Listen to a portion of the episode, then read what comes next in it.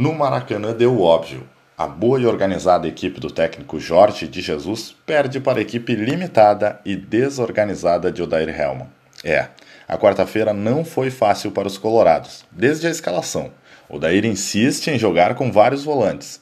E quando eu falo em vários volantes, é porque foram quatro dessa vez: Lindoso, Edenilson, Nonato e Patrick. Patrick jogando adiantado.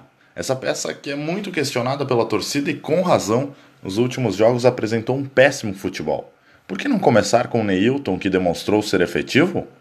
Venho falando para vocês. O Daír é teimoso, só que essa teimosia pode e bem provavelmente vai ser ruim, vai ser ruim para ele, não é verdade?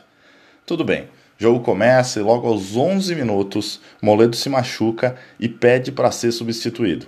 Com a entrada de Klaus, a gente já sabia que segurar o ataque do Flamengo com a zaga titular era difícil, imagina então com o zagueiro reserva Klaus. Dito e feito, minutos depois, Klaus nem vê Gabigol passar, obrigando aí o lateral Bruno usar os braços para impedir o gol do Flamengo. Esse pênalti resultou no primeiro gol do Flamengo e expulsão do Bruno. No calor do jogo, eu até pensei que o juiz havia dado mão do Bruno. E aí, não só eu, como toda a torcida do, do Inter enlouqueceu, não é verdade? Porém, revendo o lance algumas vezes, é possível ver que o Bruno usa os braços e desequilibra o, o atacante do Flamengo. Mas a expulsão foi exagerada então? Segundo comentários, a nova regra prevê que quando um jogador é impedido de fazer o gol, estando livre para marcar, seja esse impedimento com a mão ou com puxões ou empurrões, o cartão a ser aplicado deve ser o vermelho.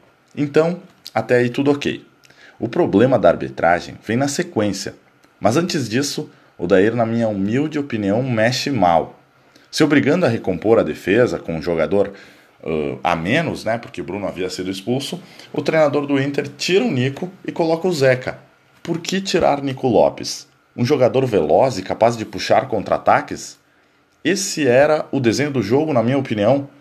Mas por que não tirar Patrick? É, parece que Patrick é jogador fundamental para o Dair Helman, né? Jogo que segue. A posse de bola nesse momento já ultrapassava os 70% para a equipe do Flamengo. Aí aos 37 minutos, Guerreiro tem uma chance e Rodrigo Caio se joga.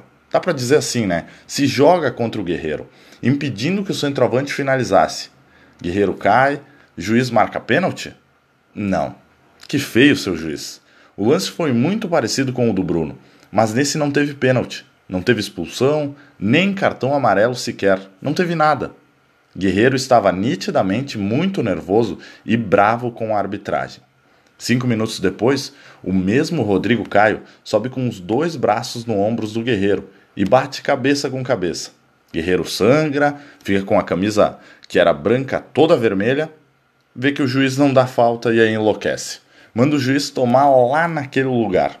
E aí é expulso. Guerreiro errou, tá certo, todo mundo sabe.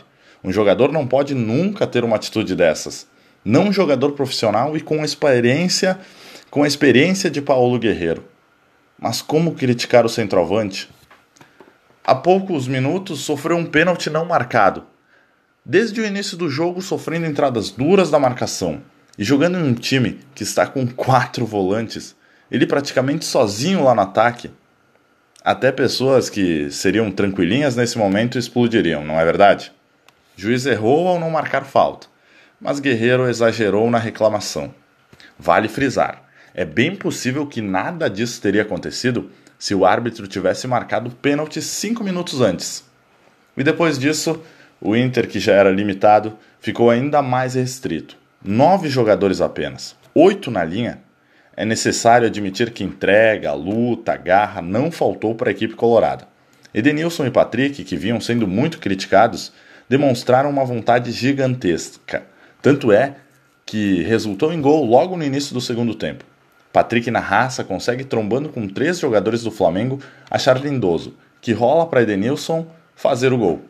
É, Edenilson, melhor do que postar textos pedindo desculpas, é se esforçar como você fez em campo hoje. Aquele lance da final da Copa do Brasil ainda dói, mas da minha parte você está perdoado. Depois disso, só deu Flamengo. A Rascaeta faz um gol de cabeça em cima de Klaus e Zeca. Esses dois que foram horríveis na partida de hoje. Zeca, muito solicitado por alguns torcedores, foi mal em mais uma oportunidade. E Klaus é limitadíssimo. Não sei nem se devemos cobrar alguma coisa desse jogador.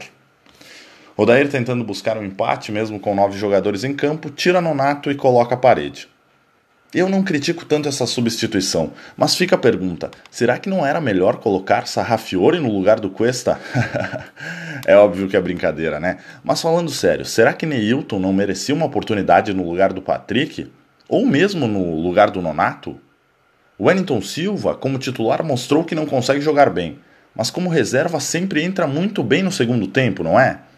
Também não poderia ser uma opção para puxar algum contra-ataque?